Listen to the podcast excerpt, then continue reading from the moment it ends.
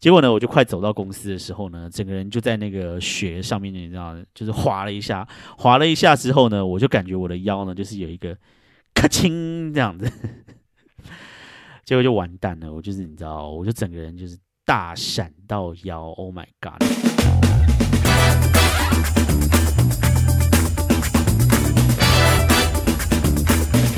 欢迎收听纽约怀特大叔日志，我是怀特大叔。嘿，大家这一周过得好吗？哦，时光匆匆，又已经来到了礼拜六了。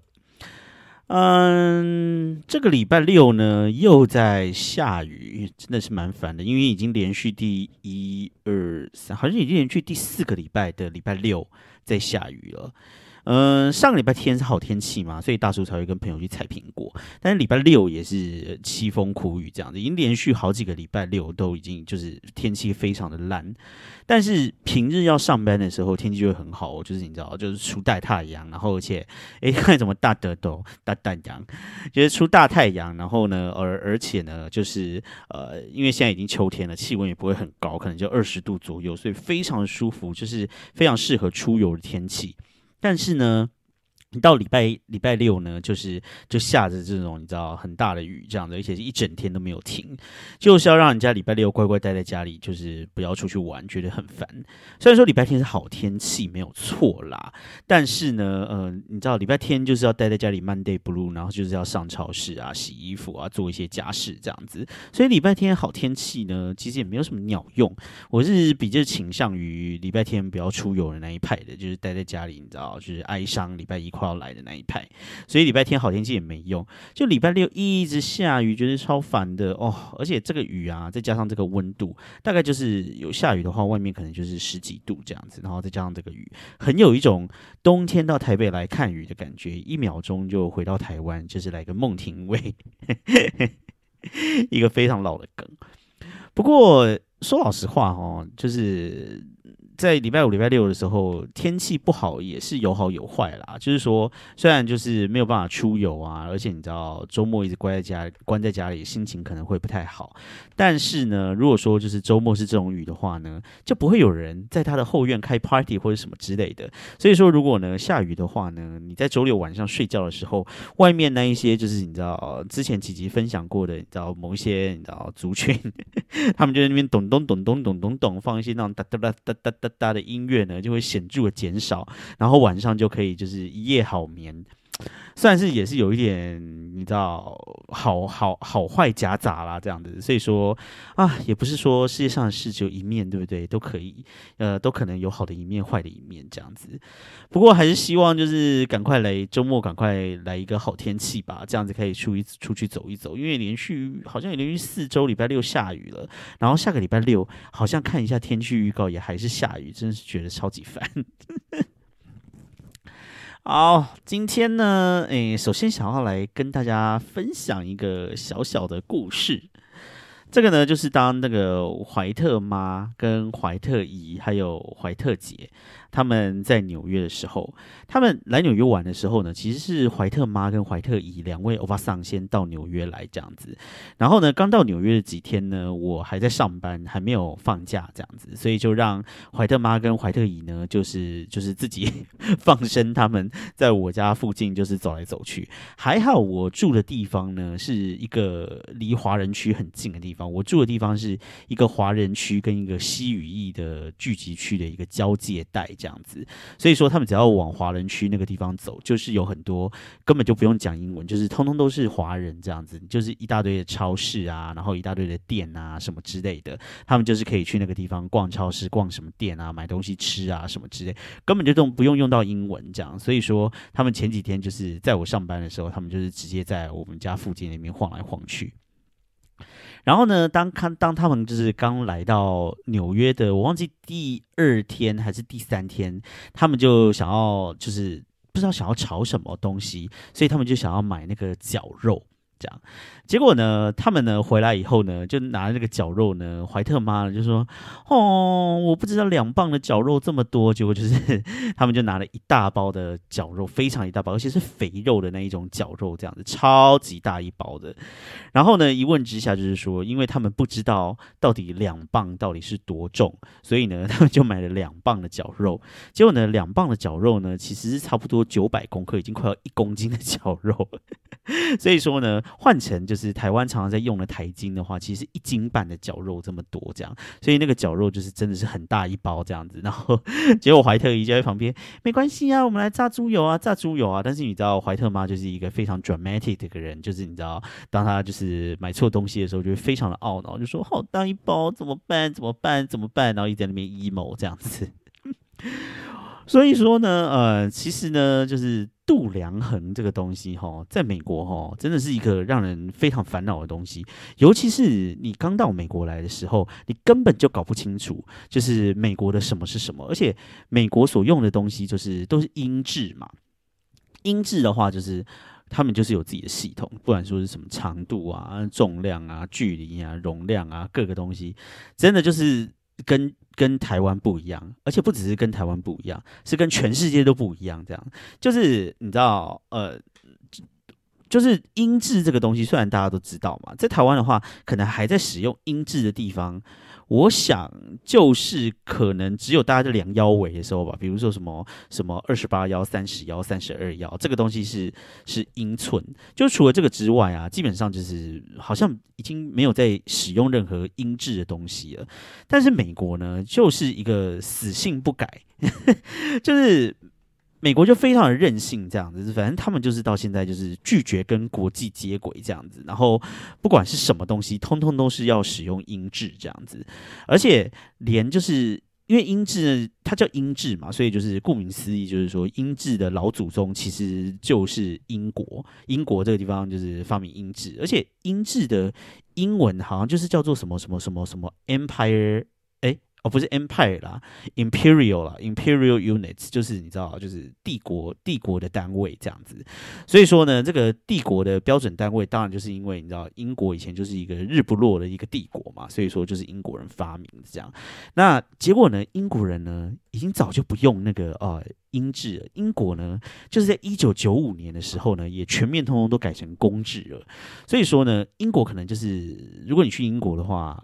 我不知道了，我有个朋友在英国，赶快来出现一下。就是英国的话，可能就是 here and there，有的时候你就是这个东西会用一下音质，那个东西会用一下音质，但是。基本上来讲，如果说是那种官方的单位或者什么之类的，应该都会是用公制吧，都已经改成公制了，就是已经改了快要三十年了吧。所以说，也就是慢慢的就是会会往公制的方向前进。但唯独呢，就是美国这个国家呢，它就是死不改，你知道吗？而且你知道，美国就是你知道世界的恶霸，就是死不改，还就是反正我就是要这么用。我就是任性这样的，我不改，你们也不能拿我怎么样，老子爽。反正美国就是一副这种这个这个压霸的这种态度这样子。我查了一下哈，现在目前呢，这个世界上呢，使用英制的国家只剩下。美国、赖比瑞亚还有缅甸 这三个国家而已。赖比瑞亚的话，就是你知道，有一些美国的黑奴跑回去非洲那个地方，然后就创了一个国家，就叫赖比瑞亚，所以他们可能就是想要发落美国吧。我在想，那缅甸的话，就是我就是不知道为什么他死不改，就是他也不像那个什么美国这么这么大或者那么有影响力啊，他不改到底想怎样啊？是是想要锁锁国吗？反正呢，呃。美国呢，就是在生活之中。什么东西呢？通通都是使用音质，所以说呢，呃，你刚来美国的话呢，你真的就是不管看到什么东西，你都会一头雾水，说到底这个东西是什么？就像怀特妈一样，他就想说，哎，一磅，他就想说磅好像比斤稍微小一点吧，那我如果买个两磅应该也可以啊，可能就是一斤或者怎么样，结果呢，一下子呢就来一斤半，就是快要接近一公斤这样子的惨剧哦。By the way，就是一磅的话大概是四百五十公克。我跟你讲，这个东西就是非常的麻烦，它跟那个公制的换算啊，也不是什么什么哦零点五或什么之类，老是会有一些很奇怪的数字这样子。然后它也不是十进位这样子，就是说，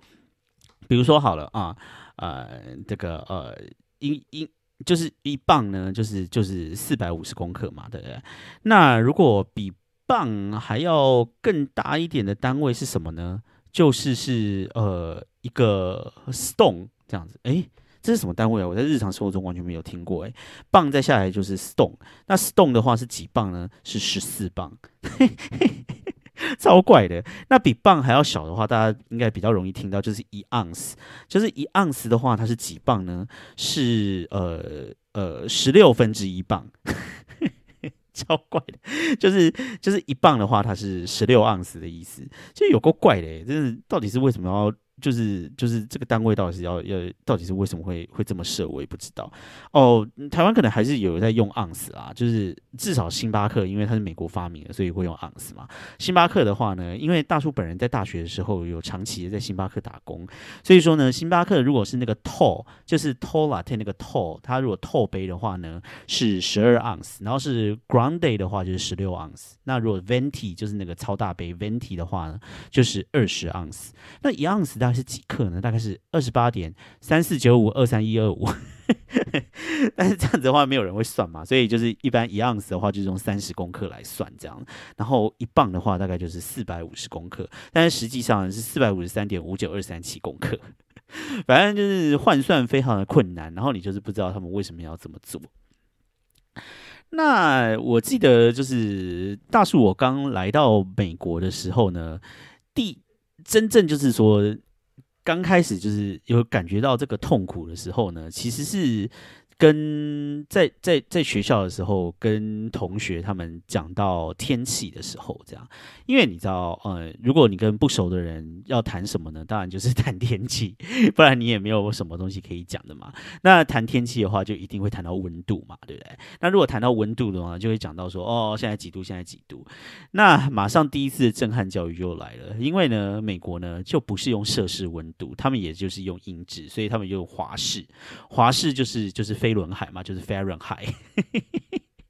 我也不知道为什么飞轮海要叫华氏，但是华氏温度就是 Fahrenheit，就是你知道，就是就是你就是不知道他们讲几度这样。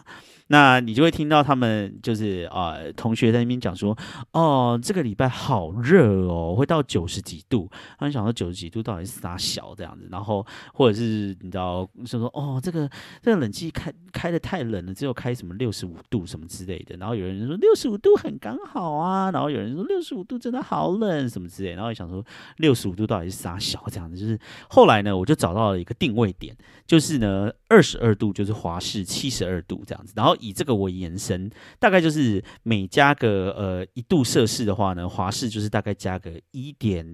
五六这样这种感觉啦。反正呢，嗯嗯。反正美国人就是会觉得是说哦，那些冷气，他们室内冷气呢设在七十二度，他们是觉得是最刚好的。哎，二十二度，哎，想到那个前一阵那个小港机场开什么二十八度，美国人去那地方应该直接窒息，然后所有人躺在地上死掉吧？因为你知道美国人就是喜欢什么东西弄得很冰这样子，所以说他们室内就是老是开二十二度。上一集有没有记得？就是说我就是说，就是在美国那个教室夏天的时候，我都。其实逼近冷死的状态就是这样，因为他们都开二十二度，二十二度真的很冷呢。但是他们就是喜欢开的这么冷，所以也没有办法。而且他们二十二度的时候，他们都可以穿就是短袖短裤夹脚拖，然后在里面怡然自得，就是好像没有觉得冷的样子。我也觉得美国人其实蛮厉害的。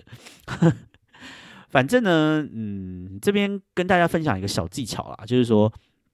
基本上呢，只要是在七十。呃，七十度到可能七十八度的话，大概就是呃二十二度，一直可能到二十六度，这这的我乱讲，我已经不知道怎么换算。反正就是看看七十几度的话，基本上都还算是对于台湾人来讲舒爽气候，就是大概就是在二十五度到可能二十七八度那个附近就是徘徊这样子。那如果超过八十度的话呢，就是热。这样子，然后但是超过八十度的热的话呢，就是刚超过八十度还好，但是超过八十五度的话，就是连台湾人也会开始觉得热的地步。这样子，那呃超过九十度的话呢，就是非常热。那至于说九十度到底是摄氏几度呢？我到现在还是不知道。马上来换算一下，就是超过九十度的话呢，就是摄氏超过三十二度。所以说，如果超过华氏九十度的话，就是非常热。我想台湾人应该也可以认同这样子的换算方式吧？对。那至于说冷的话，到底什么是冷呢？我想就是大家应该都知道，就是华氏的三十二度就是摄氏的零度嘛，对不对？所以说，如果说是华氏三十几度的话，就是很冷很冷这样子。然后如果是低于华氏三十度的话，因为纽约有的时候是会到零下的嘛，那最冷的话，它可能是到零下十几度这样子。所以说，有的时候你们会听到他们说，哦，down to twenty 是这样子，down to twenty 就代表说已经破零度，已经零下了，所以就是就是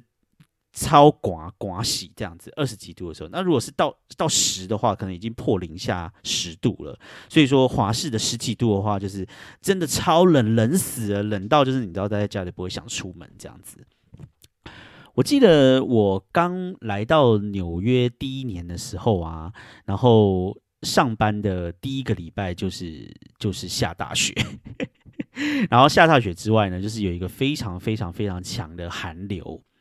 那那个寒流来的时候，就就下大雪，纽约就下大雪，然后我们还因此就是停班了一天。就是那个时候都是还有那个 snow day 这样子。在美国的话，因为没有什么台风，所以不会有什么什么台风假。但是如果下大雪的话，其实外面全部都是雪，就是没有办法出门的话，他们是有 snow day 的。讲到这个哈，就是你知道。因为现在呢，就是呃，大家都发一台电脑在家工作嘛，你知道，所以说呢，现在已经再也没有 snow day 这些东西了。反正你你知道，反正公司啊，就是以前啊，如果 snow 的时候，就是他就在那边爱放假不放假，在那边嘻呀哈，那边扭扭捏捏这样子，因为跟他们这样子就觉得很烦，很不干脆这样。现在呢，只要气象预告说明天好像要下雪，这样子根本就是下雪，可能只是什么二十趴要下雪，他就说哦，明天全部的人通通在家上班，然后仿佛给大家什么福利那个样子，就觉得非常烦。就是你知道，snow day 的时候大家也是要上班啊，也没有说没有，也没有说不用上班啊，就觉得你知道，就是就是你知道在家上班这件事情呢，其实，唉。I don't know，反正就是觉得很烦呐。然后公司也可以就是 take advantage of it，你知道吗？就是吃员工豆腐，最讨厌这种事情了。但总之呢，好拉回去，就是呢，我第一。第一第一年来的时候，刚上班的前几天就一个 snow day，然后那几天呢，就是下完雪以后呢，气温探到非常非常的低哦，那个低温是已经就是低到呃零下十五六度这样，我都非常的清楚记得，就是说那几几那几天非常的冷，然后那几天的冷是冷到就是在那个芝加哥中西部那个地方，因为那个地方是大陆型的气候，所以说那个地方在冬天的时候是纽约如果冷的话，那个地方就是会更冷，然后那个大陆冷气团。下来的时候呢，那个地方的就是芝加哥，可能是会掉到摄氏的零下三四十度这种哦，就是真的是超级冷。我记得那个时候，因为就是芝加哥那个地方的气温真的太低了，所以他们可能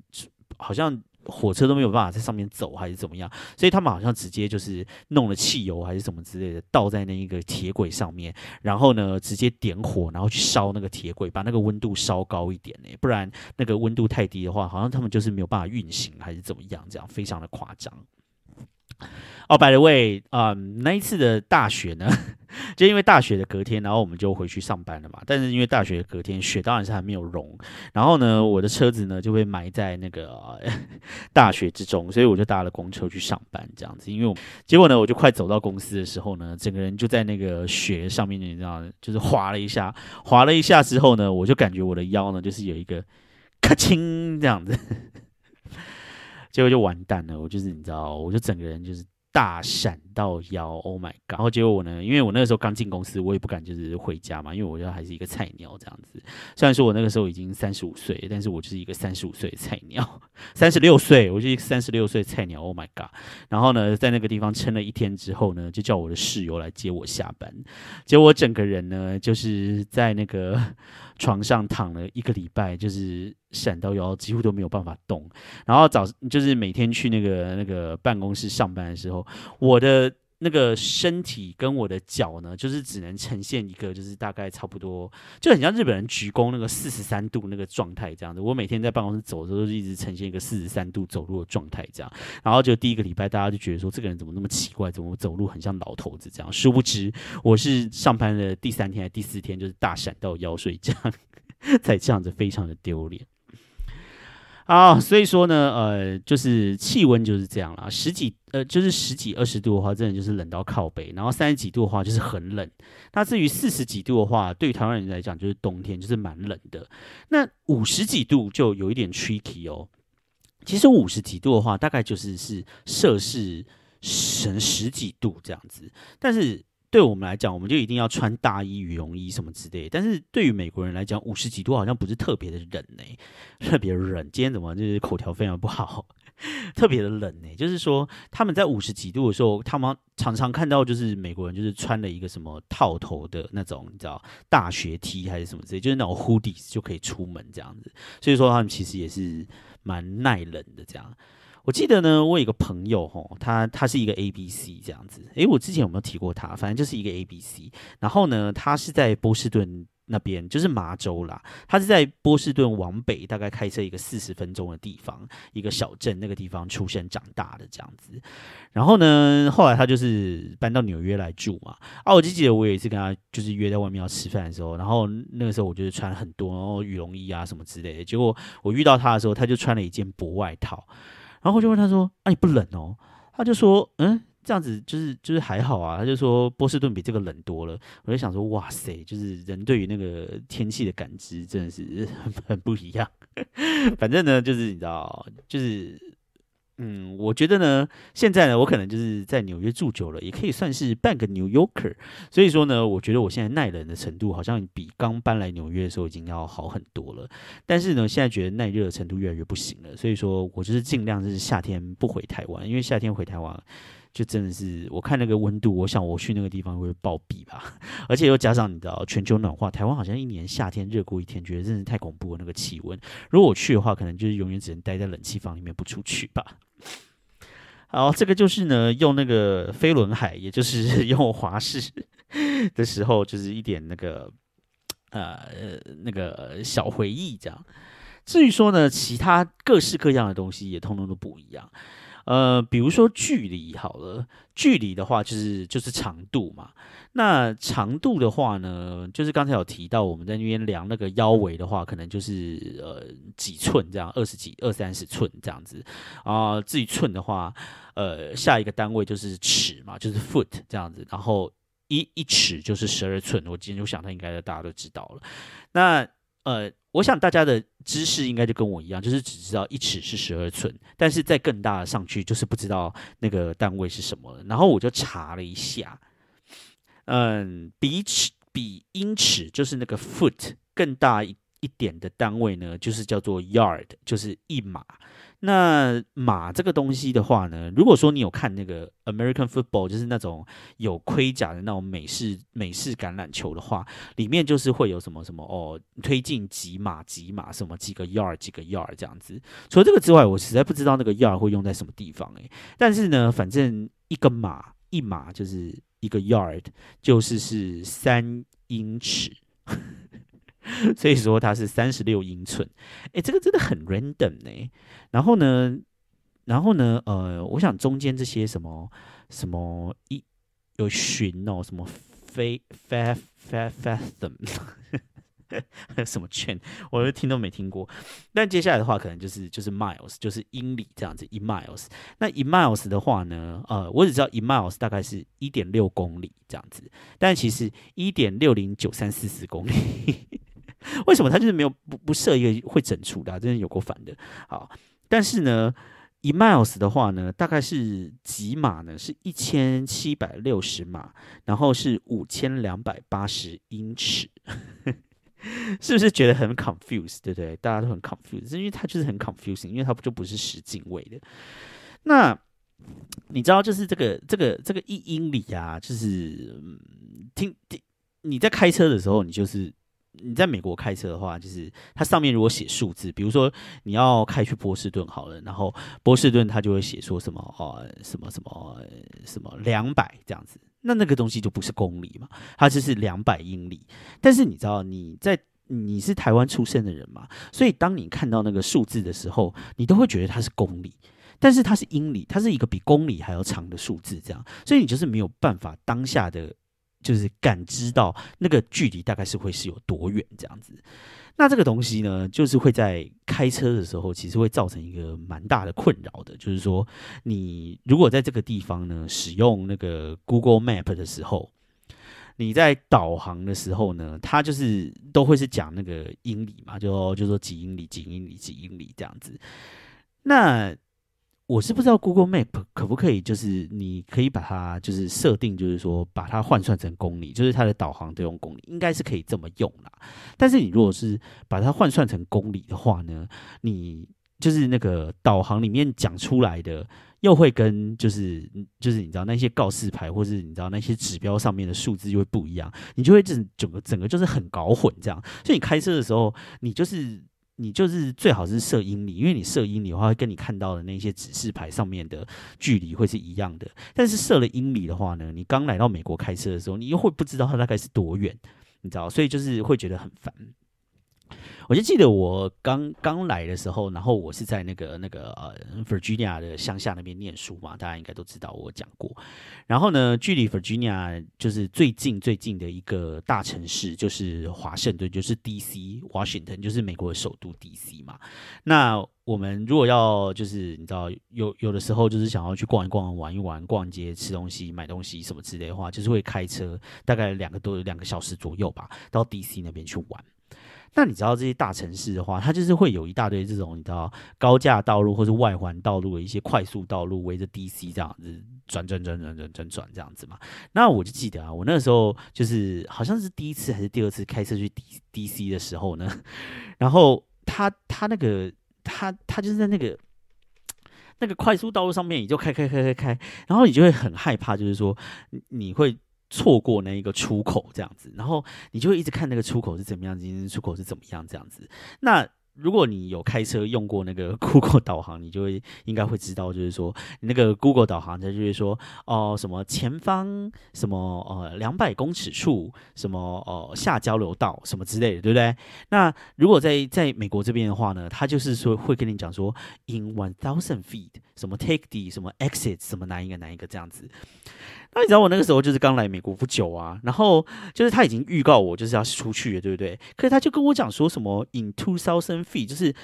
就是在两千英尺，什么要出去，然后接下来又跟我讲说，在一千英尺要出去这个出口，我心里就想说，我哪知道一千英尺是多远啊？然后我就想说，好吧，那一千英尺的话呢，大概可能就是，呃，一千英尺的话，大概就是，我就想不起来，我就想说，那一千英尺的话，我就把它算成，比如说，哦，呃，呃，几百公尺好了，这样子。然后结果呢，我就开开开开开，就我操，那个出口就过去，然后我就没有下去，因为我根本就不知道一千英尺多远。然然后我就错过了那一个出口，就就绕了一圈，然后就绕了一圈之后呢，又回到同样一个地方，然后就 Google 呢，他就跟我讲说，in one thousand feet，怎么 take the exit，然后我又开始紧张，我就想说，哦天哪，又要一千英尺，到一千英尺要多久呢？就开开开开开开，干娘他妈又错过，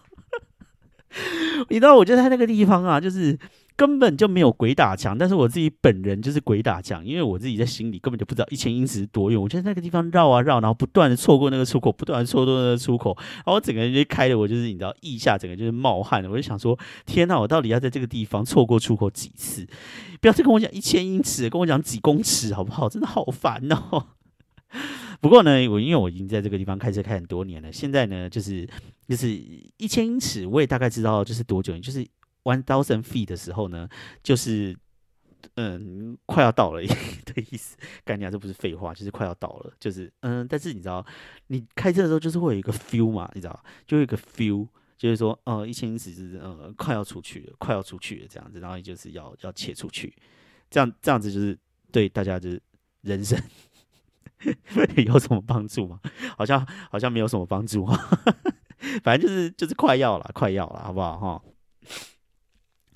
哎，反正如果你们有机会来美国，就是就是自己租车，然后自己开车的自助旅行的话，你们可以可就应该就可以感受一下。哎，不过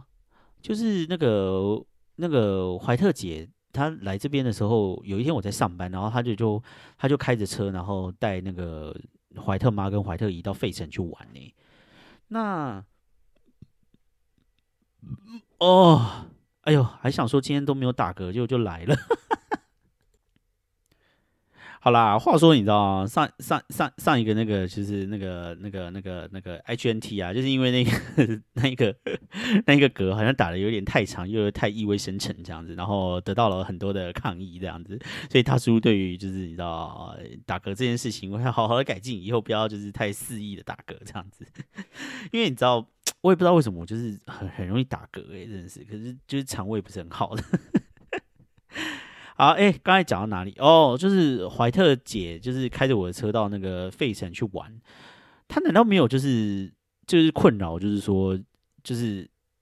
抓不准距离这件事情嘛，因为我刚来到美国，说抓不准距离这件事情带给我很多 trouble 哎，真的是我开车的时候就老是不知道自己已经开到哪里，这样觉得蛮烦的。哎，我可是一个认路跟你知道就是方向感专家哎，所以我很少会在那边什么错过哪一个什么之类的这样子，我是很会认路的，这样就想不到这样一直错过，简直是人生的奇耻大辱。你知道认识我的朋友知道，我这人就是你知道方向感跟认路什么都超好的，好不好？开玩笑。好，那至于说其他的呢？哦，还有一个东西啊，就是就是加仑，就是很常用加仑这个东西，gallon 这样，gallon 这个东西哦，真的是也是很烦，因为美国这个地方在加油的时候呢，你是你是会用。会用加仑几加仑几加仑来算的，然后那个美国这边的卖车的时候，他会跟你讲说你的那个油箱是几加仑几加仑这样子。但是我说老实话，我那个加仑换算公升哦，虽然说我知道一加仑大概是三点七三点八公升左右，但是要把它换成公升哦。就是比如说我是十七加仑，那到底是几几公升？这个换算，我老师就是有点换算不过来，因为就是数学就是不是很好，这样，所以就没有办法换算的很快，这样子。不像其他的单位会比较可以比较快的换算，但是加仑这个东西就没有很快的换算。而且哈，就是就是我很很长，就是想要跟那个怀特妈讨论现在美国的油价到底贵不贵，但是我每次要换算油价贵不贵的时候，总是遇到一些困难，你知道吗？因为就是说。在美国这个地方呢，就是它它加油都是一加仑加仑算嘛。比如说纽约现在的一加仑的油是呃大概差不多三点七左右，三点七美金这样子。那你就换呃用。加仑去换算每公升多少钱啊？但是问题是哈，美国这边的就是一般的那个油呢，它其实是台湾一般就是从九五五千嘛，然后现在蛮多九八五千，对不对？但美国这边一般还是在加八七五千呢，你知道吗？所以说你就是说哦，换算可能会比较便宜，可是因为它是八七五千啊，这边又没有九二，这边好像是八七，然后八九，然后九三吧。啊，八七五千八，八九五千，九三五千，啊，跟台湾又不一样，台湾就是九二九五九八嘛，啊，你就是怎么换，你都很难跟台湾的油价比，所以我就老是不知道，就是纽约的油价比较贵，还是台湾的油价比较贵，你知道吗？我真的就是谁可以帮我解答一下，到底是哪边的油价比较贵啊？到底要怎么换算才会是一个比较合理的换算方法？因为我很想要跟台湾的油价比较，但是我老是比较不出来，就算是单位都已经换算，但是问题是那个。五千的那个、那个、那个值也不一样啊，所以我也没有办法换算。我就有请就是知道的人的话，可以帮我 I G 留言或是那个底下留言，帮我解答一下好吗？那最后再来跟大家分享一个冷知识好了。我也不知道有一次就看到那个日本节目在讲这样子，然后嗯，因为因为日本是。在那个明治维新的时候，就全部都换成公制嘛，大家应该都知道。这样，明治维新以前，日本有没有自己的单位啊？应该也是有吧。就像台湾也是有自己的单位啊。台湾其实有蛮多自己的单位，什么什么台湾的那个平啊，也是也也是自己的单位嘛。然后什么一甲地有没有？一龟嘎，然后什么什么台金有没有？这些，然后什么什么。几丘什么一尺这样子，好像台湾其实也是蛮多自己的单位，日本不知道有没有自己的单位。那大家也知道嘛，就是说那个哦，就是冲绳呢，之前是被那个美国管了很久嘛，然后一直到一九六几年才回归日本嘛。诶，还是二次世界大战之后回归日本？天呐，我的历史很不好，谁来帮我解答一下？但是，但是因为呢，冲绳那个地方被美国管了很久嘛，所以说在冲绳那个地方呢，就会用还蛮多音质的。现在不知道还有没有用，继续用音很多的音质。但是有一个东西呢，是跟日本其他地方完全不一样，就是他们那个地方卖的牛奶的量，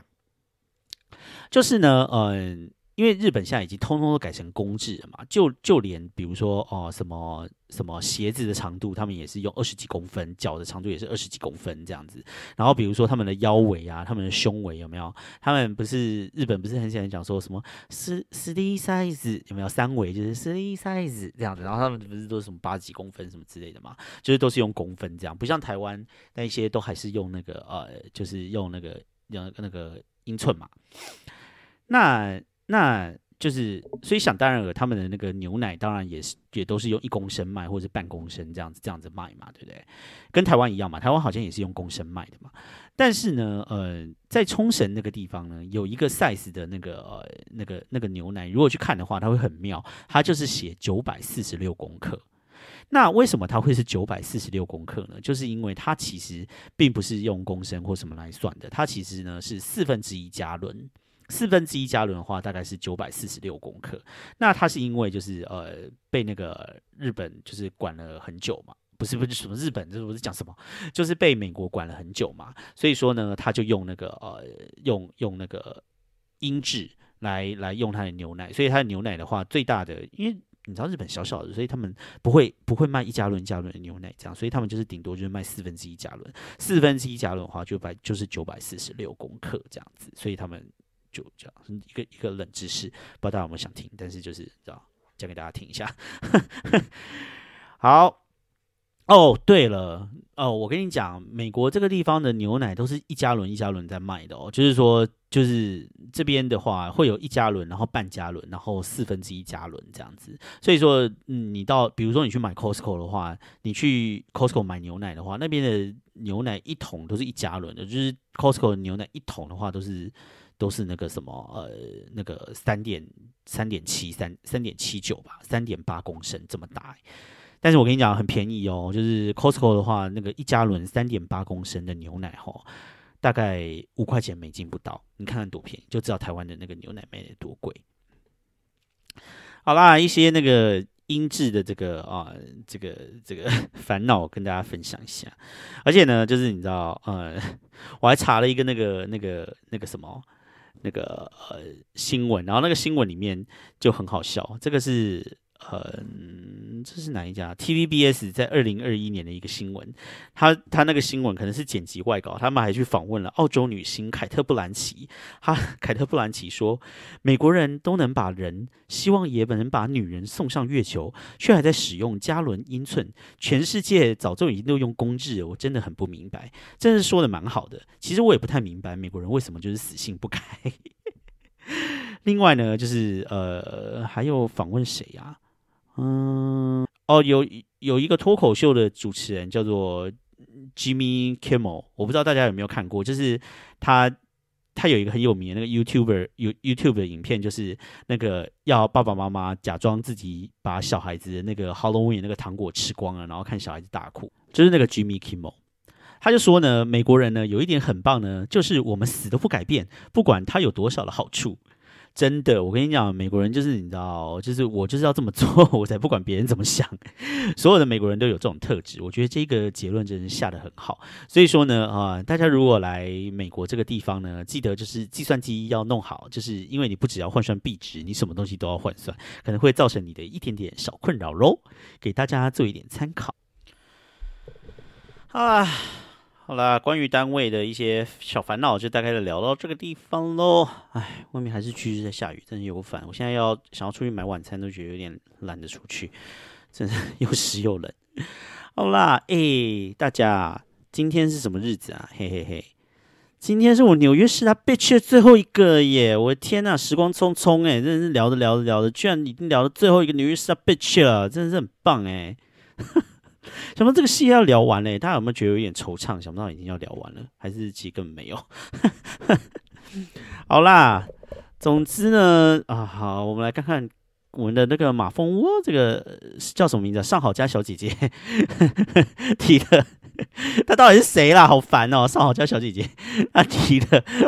我一直用她，还就是在问她是谁啊？上好家小姐姐，呃，第十个呢，就是布鲁克林大桥。哇，布鲁克林大桥，嗯，话说呢，这个布鲁克林大桥，我应该不用多做介绍了吧？就是大家来到纽约的话，应该都会想要去走一走布鲁克林大桥。它长得就是很有特色嘛，就是有一个那种你知道，就是，呃，就是比较古古典。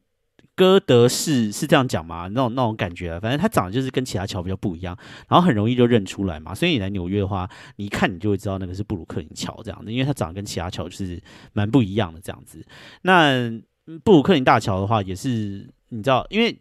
那个纽约的曼哈顿跟那个皇后区布鲁克林，就是因为曼哈区曼哈顿跟布鲁克林是在长岛上面嘛。那它就是长岛跟那个曼哈顿中间的话，就有好几座桥，呃，包括有那个那个 Queensboro Bridge，那个中文叫什么啊？皇后波罗，这是这样分吗？然后另外有布鲁克林桥，有曼哈顿桥，有威廉斯堡桥，反正有很多个桥在这中间。那其中最出名的当然就是布鲁克林大桥，因为它就是长得非常的漂亮，而且它已经超过一世纪了，它是一八八三年就已经。启用了，因为那个那个时候是那个呃东河上面，也就是曼哈顿跟长岛的第一座桥，然后所以说历史也很悠久，这样，所以在纽约的话，布鲁克林桥的确是是被去啦，我我只能说它是我觉得身为这个这个十大 b i t c h 我觉得不为过，好不好？我给过，它就是十大 b i t c h 那这一次呢，就是怀特妈、怀特姨还有。怀特姐来的时候呢，呃。就是在最后一天的时候，我就带了怀特妈跟怀特姨一起到了布鲁克林桥那边去走一走。那至于说怀特姐为什么没有跟着去呢？因为怀特姐跑去买纪念品了。她因为买纪念品而错对错过了一个这样子的一个世纪景点。我真的是觉得怀特姐的决定没有很理智，但是 因为她就是呃有太多的东西想要买了，所以她就 shopping 了。所以呢，呃，怀特妈跟怀特姨就跟着我一起，跟怀特大叔三人就一起快乐的去那个地方。那怀特大叔呢？本人呢？对于就是布鲁克林桥的推荐路线呢？呃，就是布鲁克林桥，当然一一座桥当然是有两边嘛。那一边，它其实，在曼哈顿的这一边的话，就是从那个纽约的市政府市政厅这个地方上去。所以你如果坐地铁的话，你就坐坐到那个纽约市政厅，大家自己 Google 应该都可以找得到这样。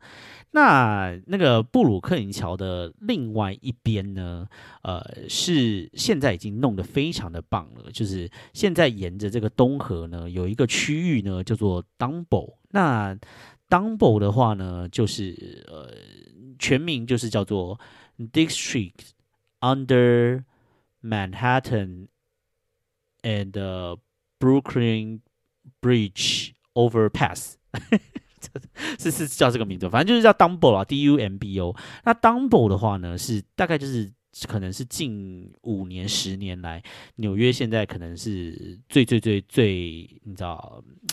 怎么说呢？就是很多的一些那种艺术啊、艺艺术家或者是什么聚集的区域，所以就是你知道，就是一个非常新兴的、很很下趴的一个，你知道，很 hit。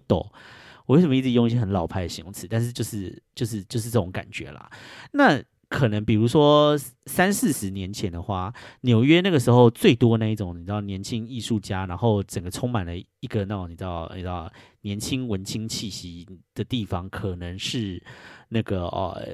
那个 SOHO 区。大家应该有听过 SOHO 区吧？那 SOHO 区的话，它是其实在曼哈顿的 Lower West，就是下西。下西城那个地方，那那个地方的话，因为之前可能还还是比较便宜一点嘛，然后在可能三四十年前的时候，那个那个区域还是比较便宜的，所以有很多没有钱的一些什么艺术家啊什么之类的，然后来纽约，你知道，就是寻找梦想什么之类的，就会住在那个地方，所以就会把那个地方搞的，就是你知道，就是很像那种。就是很很多艺术家聚集聚集的地方，就是那种感觉啊，所以 SOHO 区才会，就是那个时候才会让人觉得就是有一种你知道文青艺术的气息这样子。但是因为你知道 SOHO 现在就是已经变得非常的贵了，就是你如果是穷的艺术家来美来纽约追梦的话，你是绝对绝对绝对不可能住得了 SOHO，因为现在 SOHO 简直已经是曼哈顿最贵的区域之一了，所以就是没有办法住在 SOHO 区。那没有办法住在 SOHO 区的话，怎么办呢？就是会市生化嘛，就是会往外移。那呃，据说啦，其实现在最多的这些这些这些艺术家，这些你知道，就是到底要怎么形容这些这这个族群啊？有人有比较好的词嘛？反正就是你知道，就是这些比较比较嗯文青，也不是文青啊，就是这些比较艺术艺术的这种这种这种年轻人，据说就是住在这个地方，就叫做 Dumbo，D U M B O。那 Dumbo 的话呢，其实就是在布鲁克林一个区域。那英文呢，它就是你知道 District under Manhattan and Brooklyn Brooklyn Bridge Overpass 嘛，就代表说它其实是在呃布鲁克林的曼哈顿桥还有布鲁克林桥的中间的一个区域，就是在他们桥下曼哈顿桥下跟那个布鲁克林桥下两的两个桥下的中间的这一块这样子。那这一块的话呢，就是尤其是在这五年呢，变成一个非常非常非常夯的景点。所以呢，我就是跟怀特妈跟怀特鱼就再去逛了一次之后呢，我觉得现在如果你是穷艺术家的话，大概也是住不起这里的，因为现在那个地方真的搞的就是你知道很很 fancy 这样很 bougie 这个样子，所以我想应该是住住不了那个地方了。但是漂亮还是非常的漂亮。那现在来纽约的话呢，大家都会去一个地方拍照，就是有一个曼哈顿大桥，大家都会在那个地方拍照。如果你没有办法知道什么地方，那个那个是什么地方的话，大叔会把一张就是大叔在那个地方拍的那个照片，呃，贴在我的 Instagram 上面。那我的 Instagram 底下都有连接，大家可以去加一下，你就可以知道。你看到你一定会知道，你就知道哦，原来就是那个地方，就是大家都会在那个地方拍照哦。那那个地方呢，就是我。我记得我刚搬来纽约的时候，其实是有去过一次。可是那个时候去的时候，就觉得到处好像都还在施工这样子，然后很多东西都也还没有盖起来。然后呃，就是你走走来走去，会觉得那个动线就是不是很顺这样子。就那那一块靠着河边的区域这样，然后都都没有弄得很好。结果呢，这一次呢，就是我跟怀特妈还有怀特姨去那个地方啊，哦，整个就是你知道，从刚刚瓦树席的，就是你知道河岸第一排这样子，然后在那个地。地方商场也有了，吃个就是你知道吃的地方的美食街也有了，然后还有就是你知道观景的那种就是平台啊，然后座椅什么哦，整个就是弄得很漂很棒很漂亮。你站在那个地方就会面对那个东河，然后一边呢就是曼哈顿大桥，然后一边就是布鲁克林大桥，那个 view 哈，我只能说哦赞。布利量真的是给一个大拇指，真的是赞到不行，就是真的是很漂亮。就是带去的时候呢，怀特妈整个就是这样子啊，好漂亮哦，这里好漂亮，这样子你知道吗？啊，妈妈爽我就爽，所以你知道，就是就是如果说大家来纽约的话，记得要去。所以说呢，我我觉得，我觉得如果说哈，就是呃，要走布鲁克林大桥的话，就可以从那个呃，就是市市政嗯。我我个人是我个人是觉得啦，就是比较好的路线是你直接就是坐坐坐坐那个呃地铁呢，坐到布鲁克林的那一边，是坐一个叫做 F 的 F 的 F F 的线这样子，A B C D E F 那个 F 是一条橘色线，然后坐那个 York Street，大家大家自己去查了哈。你坐到那个地方走出来之后呢，你就会就会。马上就到那个 Dumbo 了，走个十分钟就可以到 Dumbo，然后就可以看到那边的景很漂亮，这样子，然后就可以在那个地方吃个东西还是什么之类的。而且呢，那个附近呢有很有名的披萨店在那边，有一家叫什么 Juliana 还是什么之类的披萨店，很有名，然后老是在排队，然后你可以去那个地方吃个披萨，或是那个地方现在也有一些什么美食街什么之类的。那个地方就是在河岸呢，还开了一个新的地方，然后据说是把那个呃纽约很多很有名的都集在。集聚集在一个楼里面这样子，那个地方的环境啊，我觉得比 Chelsea Market 还要好。所以说，在那个地方吃东西，我觉得比 Chelsea Market 可能会舒服一点。我觉得 Chelsea Market 里面就是搞得好像夜店一样，真的是觉得不太喜欢。那就是那个地方，我觉得还稍微明亮一点，或者是你买了以后，你可以带到外面，就是你知道一边看着风景一边吃，我也是觉得是还不错这样。然后你在那边逛一逛之后呢，你再去走布鲁克林大桥。然后你走布鲁克林大桥，然后布鲁克林大桥都很漂亮啊，你知道吗？就是你知道还可以看到那个自由女神这样子，相当的棒这样。然后走走到布鲁克林大桥走完以后，你走回去另外一边就是曼哈顿。然后你从曼哈顿下来以后，再去看一看市政厅，然后刚好可以就坐地铁再去你要其他去的地方，比如说什么什么什么什么时代广场什么之类的这样子。我觉得这样子的动线是非常的顺。那很多人的话都会从就是曼哈顿这边开始走嘛，就是你从市政厅这个地方开始。走，然后走到那个呃，其实因为你走到那个布鲁克林大桥的时候，你刚下去的时候，你会有一点不知道这里是哪里，这样，所以你从布鲁克林大桥那个地方另外一边走回来，我觉得可能是比较好的动线呐。我个人是觉得，给大家一点小建议跟参考喽。那最近呢，布鲁克林桥呢，其实就是有一件事情在讨论。这一件这个事情呢，其实。我跟怀特妈还有怀特也去布鲁克林桥的时候，也有发现这件事情，就是呢，布鲁克林桥呢，现在因为因为布鲁克林桥是这样，就是它左边右边都是车子走的，然后但是中间有一条是给人走的这样子。然后我们这次去走的时候，就发现吼。布鲁克林桥上面真的现在非常非常多的摊贩呢，然后那些摊贩就是会去卖一些你知道，比如说磁铁什么这些小东西，然后会然后会卖一些仿冒的什么洋基的棒球帽啊，或是一些那种没有牌子的什么纽约的衣服啊，或者什么之类的。而且它是整路哦，它不是只有几摊哦，就是说你整路这样一直走走走走走走上去布鲁克林桥，你会沿途整个全部都是摊贩哦，它就是这。一一滩连着一滩，一直到布鲁克林桥，可能一直到最最最最上面这样子，就是到布鲁克林桥的中间，就是通通都是摊贩这样子。那我记得，就是我我刚来纽约的时候，去布鲁克林桥的时候，我没有印象有这么多摊贩呢，是有摊贩啦，但是我印象中是绝对没有这么多，没有像现在这么夸张。现在真的就是摊贩是绵延不绝耶，然后。整个就是超多的，然后，然后你知道那那些摊贩，我觉得就是坐在那边好像非常舒服的样子，然后他们好像也没有很在意说有没有做生意，好像就是在那个地方，你知道，拉走这样子，有一点就是赚点小钱，你知道，反正假日也在家里没事做那种感觉。但重点是哈，其实布鲁克林桥的那一个人行道并不是很宽，就是我觉得它那个宽度可能顶多三公尺吧，有一些比较。窄的地方可能还只有两公尺左右，然后摆了一个摊贩之后，其实人行就是人走在上面，其实就是会一直被塞住这样子，然后所以说动线就会有点不顺这样。那据说啦，就是说那些摊贩呢，就是是在疫情过后嘛，然后因为因为就是说疫情的时候，大家很多人都失业还是怎么样什么之类的，然后在疫情就是比较缓和之后，就大家就开始摆摊这样子，然后。就是到处都在摆摊，其实也不只是布鲁克林大桥上面有摆摊，就是各个地方都出现了很多很多的摊子这样。然后据说布鲁克林大桥上面的一些摊子也是因为就是疫情之后就越来越多这样。那那一些摊贩当然都是一些没有证照的一些什么摊贩啊，就是在那个地方这样摆。那之前的话，纽约政府好像对于这些摊贩就是采取了一些比较。怀柔的一些方式啊，因为就是说，他们就觉得疫情的时候有很多人都失业了，所以说，呃，出现一些路边摊还是什么之类，纽约政府其实都没有真的很在管这样，所以现在其实纽约到处都有很多的摊贩，到处都是，那地铁站附近什么也都非常的多的摊贩。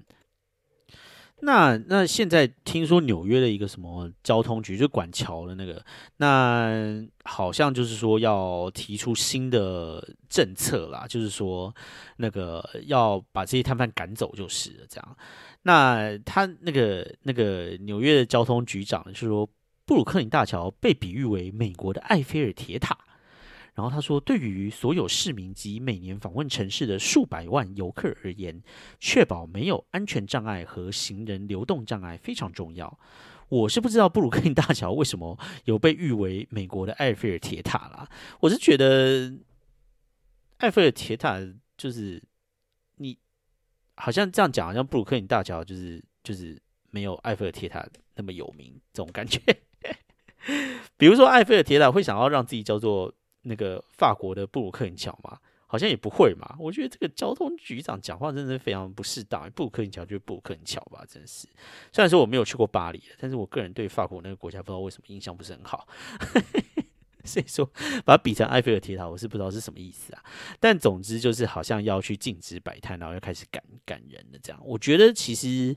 也是好事啊。我觉得因为那个地方的摊子真的实在是太多了。如果大家有机会的话，可以去看一下。我会在 IG 贴一下布鲁克林最近就是。充满摊贩的照片给大家看一下，我看看我跟怀特妈跟怀特姨去的时候，我们就拍好了。虽然说我跟怀特妈还有怀特姨是有在讨论有没有要在这个地方买一些仿冒的纪念品啦，但是哎，终终究还是还是 然后没有买，而且那些摊贩真的是蛮多的这样。